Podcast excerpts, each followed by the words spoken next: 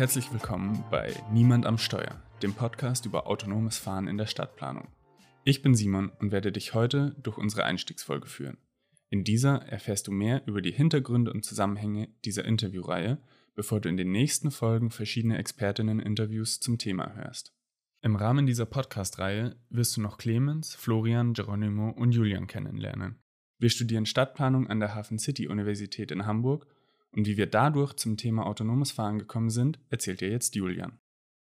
In diesem Studium bearbeiten wir mehrere große Projekte als Gruppenarbeiten über jeweils ein Semester. Im gerade zu Ende gegangenen fünften Semester stand das sogenannte P3 als letzte große Projektarbeit des Bachelorstudiums an. Eine Besonderheit dabei war, dass wir als Studierende dieses Projekt komplett selbst konzipieren konnten und sollten. Von der Wahl des Themas über die Methodik, das Forschungsdesign sowie die Raumfrage bis hin zur Betreuung mussten wir alles selber organisieren. Für eben diese Betreuung konnten wir glücklicherweise Dr. Feline Gaffron gewinnen. Die Oberingenieurin am Institut für Verkehrsplanung und Logistik an der Technischen Universität Hamburg forscht bereits seit vielen Jahren zu verschiedenen Themen der Mobilität häufig im Kontext sozialer und ökologischer Fragen im Bereich der Stadtplanung. Außerdem ist sie aktuelles Mitglied des Klimabeirats des Hamburger Senats. Wir sind daher sehr froh, dass wir für unser Projekt eine ausgewiesene Expertin zu unserem Thema als Ansprechpartnerin zur Verfügung hatten. Eben dieses Thema unserer Projektarbeit und damit auch dieser Podcast-Reihe lautet Autonomes Fahren und dessen Auswirkungen auf urbane Räume und damit natürlich auch auf unsere Disziplinen der Stadtplanung.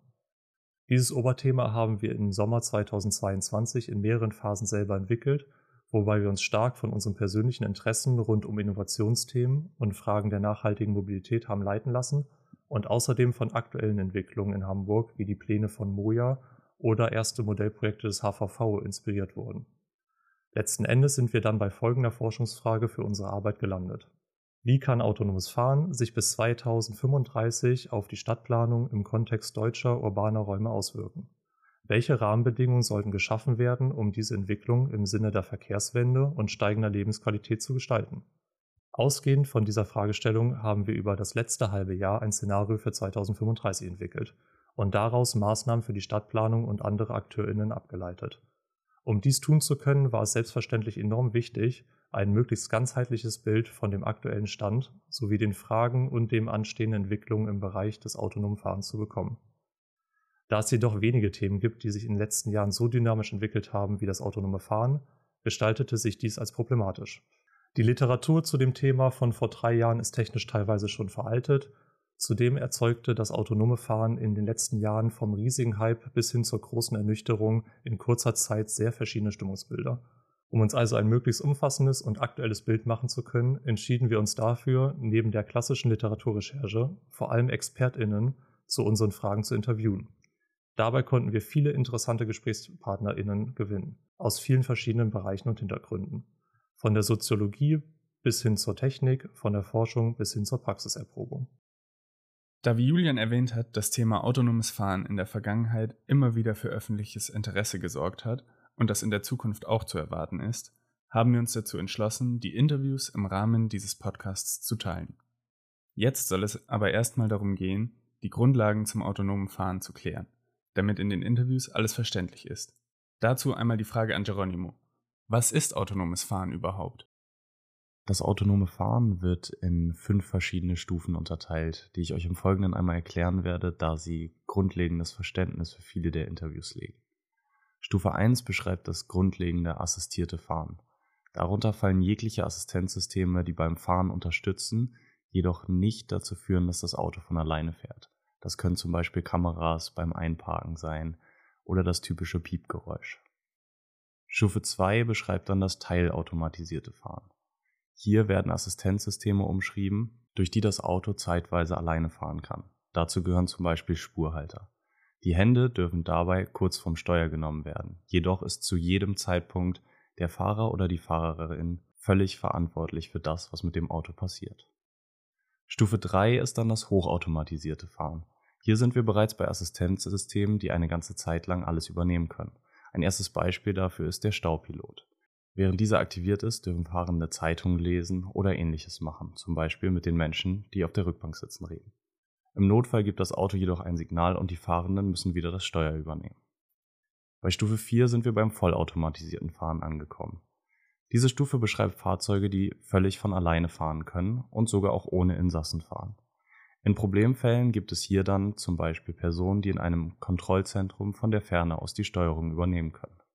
Bei diesen Fahrzeugen können jedoch beispielsweise Beschränkungen bei der Strecke vorliegen. So eignen sich diese Fahrzeuge, um die Linien von Bussen zu übernehmen oder zu ergänzen, da sie dann in einem abgesperrten Bereich immer wieder die gleichen Strecken abfahren. Stufe 5 beschreibt dann schlussendlich das autonome Fahren. Dies ist die letzte Stufe und beschreibt Fahrzeuge, die jede Situation vollkommen eigenständig lösen können und jederzeit und überall unterwegs sein können, ohne menschliches Zutun. Als letzten Begriff möchte ich euch noch das Ride Pooling mit auf den Weg geben. Auch dieses spielt in den folgenden Interviews mehrfach eine Rolle. Dabei geht es darum, dass mehrere Menschen sich ein Auto teilen. Im Idealfall haben sie den gleichen oder ähnliche Start- und Zielpunkte. Dies wird im Podcast oft erwähnt, da autonomes Fahren hier große Stärken aufweist. Shuttles, die ohne jemanden fahren, der steuert, können so auf Anfrage verschiedener Menschen ihre Routen möglichst effizient anpassen und mehrere Menschen in einem Auto kombinieren, um die Anzahl der gesamt gefahrenen Wege zu reduzieren. Dieser Faktor ist von großer Relevanz in Bezug auf die Verkehrswende und spielt daher einen tragenden Punkt. Mit diesen verschiedenen Definitionen seid ihr jetzt mehr als gewappnet, um den Podcast zu hören. Alle anderen Sachen sollten verständlich sein. Nachdem wir jetzt wissen, was autonomes Fahren überhaupt ist und welche Unterscheidungen zu machen sind, stellt sich natürlich die Frage, wie der aktuelle Stand in der Entwicklung ist und zu was die Technik zum Zeitpunkt der Aufnahme in der Lage ist. Dazu hat Clemens sich in die Recherche gestürzt und wird dir jetzt einen groben Überblick geben. In unterschiedlichsten Pilotprojekten werden weltweit die Möglichkeiten und Grenzen von autonomem Fahren getestet. Viele dieser Pilotprojekte finden entweder im Bereich der Shared- und On-Demand-Mobilität oder im öffentlichen Personennahverkehr statt. Die meisten autonom zurückgelegten Kilometer kann mit Abstand Waymo vorweisen. Das Google-Tochterunternehmen betreibt einen Taxiservice in San Francisco, ebenso wie sein direkter Konkurrent Cruise das von General Motors entwickelt wird. In 2021 ist Waymo 2,3 Millionen Meilen autonom gefahren. Cruise Origin fuhr im gleichen Zeitraum 900.000 Meilen mit und 6.000 Meilen ohne Sicherheitsbeauftragten. In Hamburg möchte die VW-Tochter Moja bis 2025 autonome Fahrzeuge in ihrem Ride-Pooling-System einsetzen und dieses international skalierbar gestalten. Mercedes-Benz ermöglicht mit seinem Staupiloten seit 2021 auch Privatkunden das teilautomatisierte Fahren der Stufe 3 auf Autobahnen und bis 60 Kilometer die Stunde. In dieser Situation kann das Fahrzeug eigenständig steuern. Der Fahrer muss aber in der Lage bleiben, innerhalb von maximal 10 Sekunden das Steuer wieder zu übernehmen. Auch für vollautomatisiertes Fahren der Stufe 4 besteht in Deutschland schon ein Rechtsrahmen, der allerdings noch durch konkrete Verordnungen ausgefüllt werden muss. Die zahlreichen Pilotprojekte mit vollautomatisierten Bussen und Shuttles werden in unterschiedlichen Ländern im städtischen und ländlichen Verkehr erprobt. Zum Teil auch schon fahrerlos. In Notfällen können diese dann mit Fernsteuerung aus einer Zentrale manuell gesteuert werden, bis das Hindernis überwunden ist. In autonomen Pilotprojekten der Stufe 5, bei dem kein menschliches Eingreifen mehr vorgesehen ist, kommt es jedoch noch häufig zu Beeinträchtigung des Verkehrs. In San Francisco bleiben noch zu oft Fahrzeuge stehen, dafür, dass dies so weitreichende Folgen hat. Besonders wenn dadurch Kreuzungen, Busse oder Feuerwehrwagen blockiert werden.